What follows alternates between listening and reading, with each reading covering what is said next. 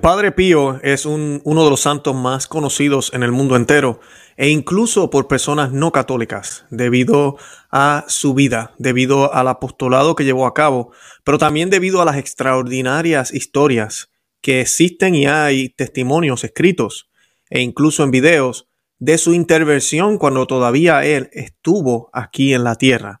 Estuvo en lugares donde no había viajado, eh, habló lenguas y entendió lenguas que no conocía eh, fue un gran santo que fue estigmatizado. Esto significa que tuvo las estigmas, las marcas eh, de la pasión de Cristo en sus manos eh, y de la cruz. también fue un hombre que podía estar en múltiples lugares al mismo tiempo. Esto es atestiguado por personas que llegaban a Pietrechina, al lugar donde estaba el Padre Pío, y lo podían identificar en un tiempo donde tal vez no habían visto una foto, no habían visto nada, no sabían cómo lucía. Y decían, oh sí, él es el, fraile que estuvo en nuestra ciudad los otros días. Y el padre Pío siempre le respondía que por favor no hablara de eso. así que tenemos muchísimas historias. Aparte de esto, también fue místico. Eh, podía hablar con las almas del purgatorio, que es el tema de hoy. Podía también hablar con los ángeles, podía eh, tener comunicación con los santos. Y de esto hay muchísimas, muchísimas historias y muchísimas pruebas que envuelven más que solo la persona del mismo Padre Pío. Y en el día de hoy vamos a estar hablando de las almas del purgatorio. Las almas del purgatorio, eh, que mucha gente todavía en el mundo cristiano no cree que existe este estado, o podríamos decir este lugar, que es invento de la Iglesia Católica, cuando sí sabemos que está muy documentado en la Biblia y sabemos que tiene y es necesario porque si la alma no tiene un pecado mortal no merece el infierno. Pero entonces tiene que haber algún tipo de paso antes de llegar al cielo porque nada sucio, nada manchado puede entrar al cielo. Algunos protestantes lo que han tratado de reconciliar esto, porque esto está en la Biblia, se han inventado lo que se llama como un baño de gracia que va a suceder justo antes de poder entrar al cielo. es una manera de ellos de disfrazar o de no aceptar eh, la doctrina que es muy clara y hace todo el sentido del purgatorio, porque tiene que haber algún sufrimiento el pago del pecado es la muerte eh, y por ende si no es pecado mortal entonces es sufrimiento.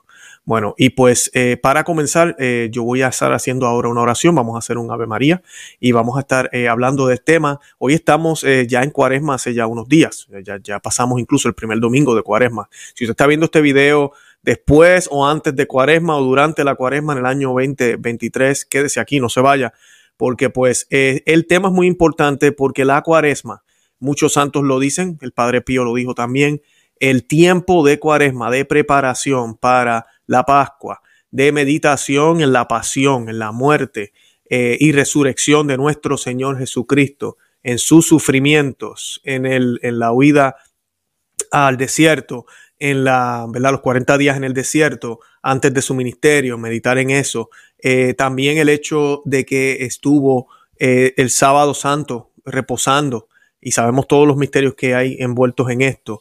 También la cruz, eh, la institución de la Eucaristía, su sangre, su cuerpo, eh, todo esto que meditamos en este tiempo, la, agonía en el huerto de Getsemaní, la traición de Judas, todas estas meditaciones nos ayudan a poder eh, también meditar en los sufrimientos que deben de pasar las almas del purgatorio para salir de ahí, estar limpias, sufrimientos que también nosotros voluntariamente podemos acoger aquí en la tierra y nos van a ayudar también a nosotros a reparar por los pecados que hemos cometido, que no podemos reparar nosotros con nuestras acciones humanas. Lo podemos hacer entonces de esa manera, ofreciéndoselo a Dios por las almas del purgatorio. Y eso es algo que ya no se habla en el mundo católico y por eso hoy vamos a estar hablando de este tema, de estas apariciones del Padre Pío y las almas del purgatorio.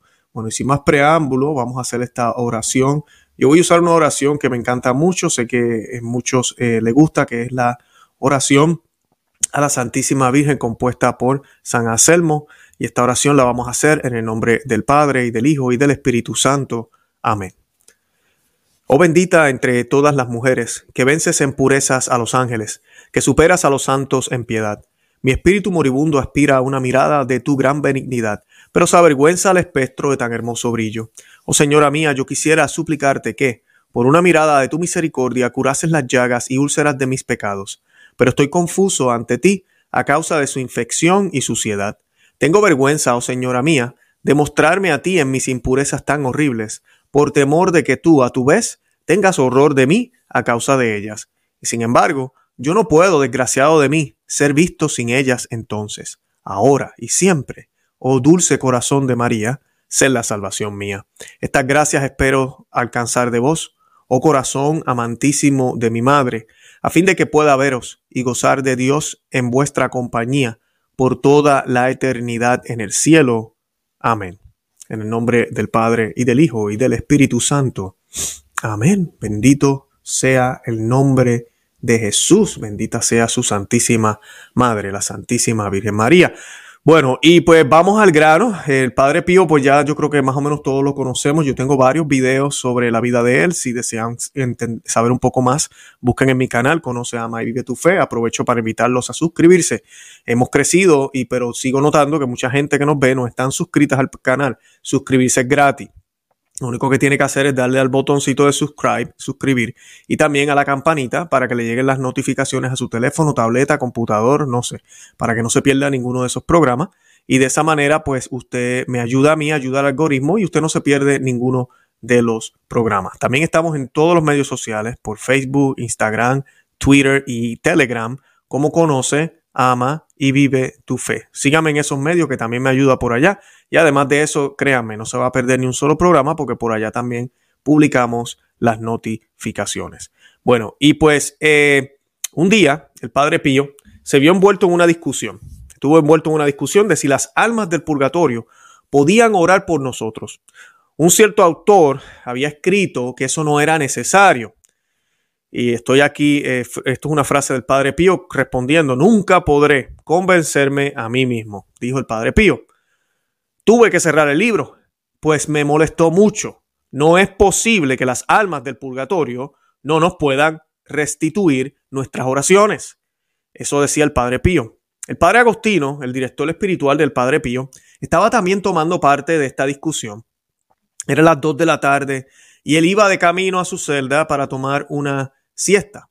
Se detuvo en el umbral de su cuarto e insistió con gran entusiasmo. Cualquier cosa que digan, vamos a orar siempre por las almas del purgatorio y seguramente recibiremos algo a cambio. Esa fue la, la, sugerencia del padre Pío al padre Agostino. Esa misma noche, después del ángel, el padre Agostino estaba de nuevo en el coro. Otro sacerdote salió del coro y pasó por el cuarto del padre Agostino. Escuchen bien, la puerta estaba abierta y el cuarto iluminado. El sacerdote sabía que el buen padre era siempre preciso en todo y nunca dejaba de cerrar su puerta. Nadie se hubiera atrevido a entrar a su cuarto. ¿Quién podría haberlo hecho? Miró adentro y vio a un monje orando de rodillas frente a un tapiz del Sagrado Corazón de Jesús. No estaba muy seguro de lo que estaba sucediendo y continuó su camino escalera abajo y se encontró con el padre Pío ante el fuego común. No había ningún otro sacerdote ahí, por lo que le contó al padre Pío de lo que había sido testigo. Vaya, respondió el padre Pío. Vaya y vea si el padre Agostino está todavía en el coro. Todo esto sucede en la habitación del padre Agostino. El padre Agostino estaba todavía en su lugar. El sacerdote regresó al cuarto del padre Agostino y lo encontró cerrado. No había nadie alrededor. Extraño, ¿verdad? Esa noche, los frailes estuvieron hablando del incidente. Alguien ofreció una explicación. Es muy claro, esta es la respuesta de las almas del purgatorio. Ellas están orando por nosotros. Simplemente con un gesto de su cabeza y una sonrisa, el Padre Pío confirmó esta aparición.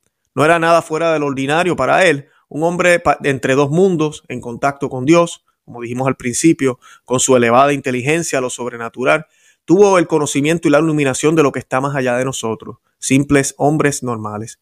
Una cosa es cierta, la gente recurría a él desde los confines de la tierra, atraído por las famas de sus virtudes. Y pues eh, me parece extraordinario e interesante, porque el hecho de que él le diga, mira, si es cierto, algo se va a manifestar, algo van a hacer estas armas por nosotros. Y lo que nos enseña la iglesia sobre las armas del purgatorio, y esto es bien importante que lo entendamos, ellas no pueden orar por ellas mismas, ellas no pueden hacer eso. pero ellas sí pueden eh, orar por nosotros desde el lugar donde se encuentran, porque no es que estén en el infierno, aunque la iglesia nos enseña que el purgatorio es un infierno y es parte de los infiernos, con ese, de los infiernos, pero no es el infierno, infierno de los condenados. Pero sí, en ese lugar eh, hay sufrimiento, es un lugar, no es una sala de espera donde está todo el mundo feliz y saben que van a ir para el cielo, no, es un lugar de sufrimiento, primero que nada porque tan cerca y no llegue. Yo creo que ese es el sufrimiento más grande que puede tener un alma, tan cerca y no llegue. Eh, y pues eh, sí, es un sufrimiento, debe ser un sufrimiento bien inimaginable. pero ellas pueden orar por nosotros también. Además de eso, los místicos también nos dicen que la Santísima Virgen María, los ángeles, arcángeles, ellos bajan hasta el purgatorio a catequizar, a ayudar a las almas. O sea que nuestras oraciones son muy importantes y pues el tiempo de cuaresma es crucial para orar por las almas del purgatorio. Por ahí nos están hablando del camino sinodal y que debemos aprender a ser sinodales durante la cuaresma. Dejen esa basura eh, y oremos por los que promueven esta basura, empezando desde arriba, el hombre vestido de blanco, porque pues eh, no, su, ah, su, santidad, esa no debería ser el enfoque de la cuaresma. El enfoque de la cuaresma debe ser en las almas, la salvación de las almas. Y las almas que están en el purgatorio están mucho más cerca de llegar al cielo también que nosotros, muchísimo más cerca.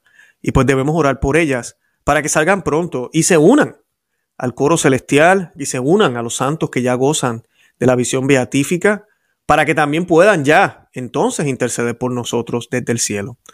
Ah, esa parte es bien importante. Y el Padre Pío eh, creo que responde con muy buena actitud ante esta aparición y se da cuenta y dice, hey, vamos a, vamos a hacer estas oraciones. Si es de Dios, algún bien vamos a, a estar obteniendo.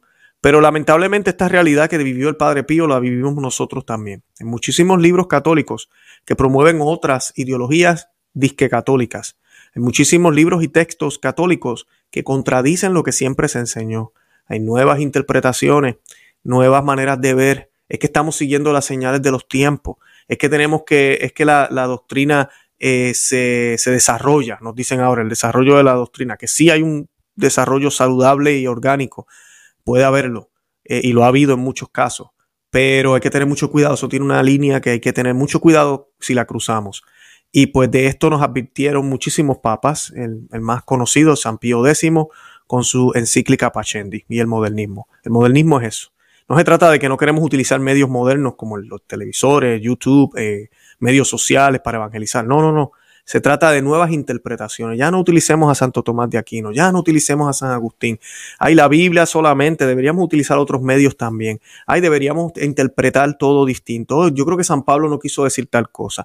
Es verdad que siempre se ha dicho que Jesús quiso decir esto, pero realmente lo que él quiso decirlo ahorita podemos entender que fue esto, esto, esto y lo otro. Cuando usted escucha ese lenguaje, cuando dicen después del concilio, esto es lo que creemos. No es que eso era antes del concilio aléjese de ese sacerdote, cuidado con lo que se está enseñando, ese libro es basura, es porquería, no lo siga.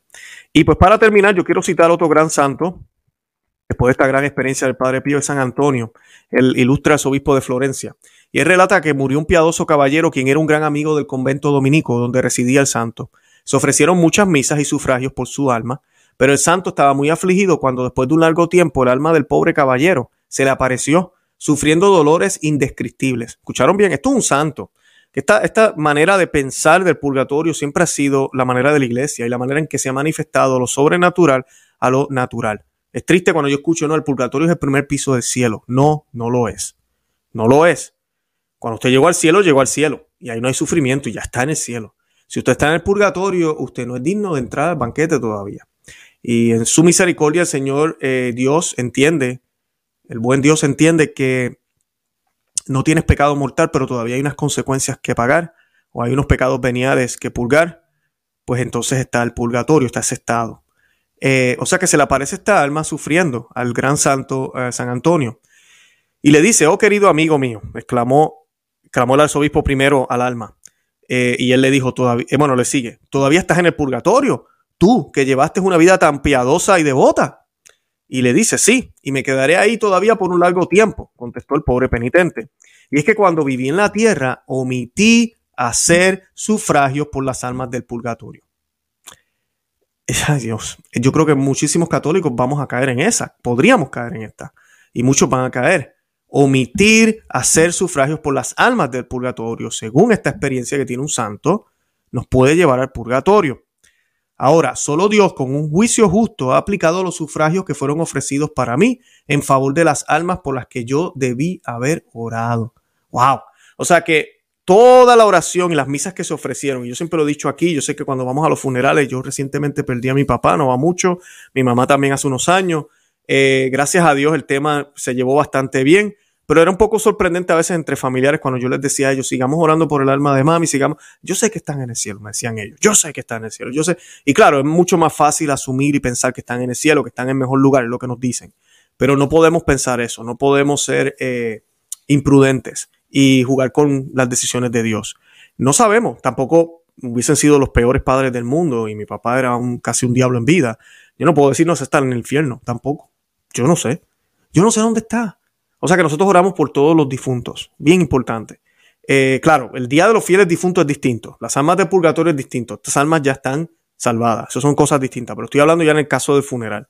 Eh, pero dice él que todas las oraciones que se enseñaron, a mí que se ofrecieron a él, en vez de ser aplicadas para él, fueron aplicadas a las almas que él pudo haber orado por ellas, posiblemente familiares, amigos, y no lo hizo.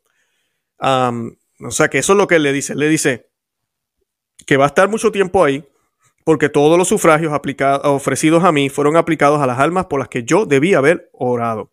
Pero Dios en su justicia también me dará a mí los méritos de todas mis buenas obras cuando entre en el cielo. Pero primero que nada, debo expiar, o primero que todo, de por sí el artículo dice primero que nada, tengo un amigo que me corrige con eso siempre, me dice, no se dice primero que nada, se dice primero que todo. Eh, y creo que sí, se dice primero que todo, el artículo dice primero que nada. Eh, debo expiar mi grave, dice grave, omisión respecto a los demás. Porque se nos habla mucho del amor, se nos habla de muchísimas cosas, de actuar, de actuar, de actuar. Pero el pecado de omisión no se habla, es un pecado gravísimo que muchos cometen y cometemos. Son muy ciertas las palabras de nuestro Señor. Y cito, con la misma medida con la que midas, serás medido. Marcos 4:24, Lucas 6:38. Así que eh, recuerden, los que me están viendo, que el destino de, este piadoso caballero será el destino de todos aquellos que omitan orar y se rehúsen a ayudar a las almas del purgatorio. hoy en día este catolicismo moderno no promueve este tipo de cosas, solo eh, este, a las almas del purgatorio, solo en, el tiempo de, que se celebran en noviembre, que se, que se celebra o se pide por ellas. Ah, así que esa es mi exhortación, que ahora en cuaresma eh, hagamos este tipo de sacrificio, ofrezcamos ayunos, mortificación por las almas que se encuentran en el purgatorio y que pidamos la intercesión del Padre Pío, quien nos ha dado mucha luz en el día de hoy. Padre Pío, ruega por nosotros. Y nada, yo con eso me despido. De verdad que los amo en el amor de Cristo y Santa María. Ora pro nobis. Que Dios me los bendiga. Bye bye.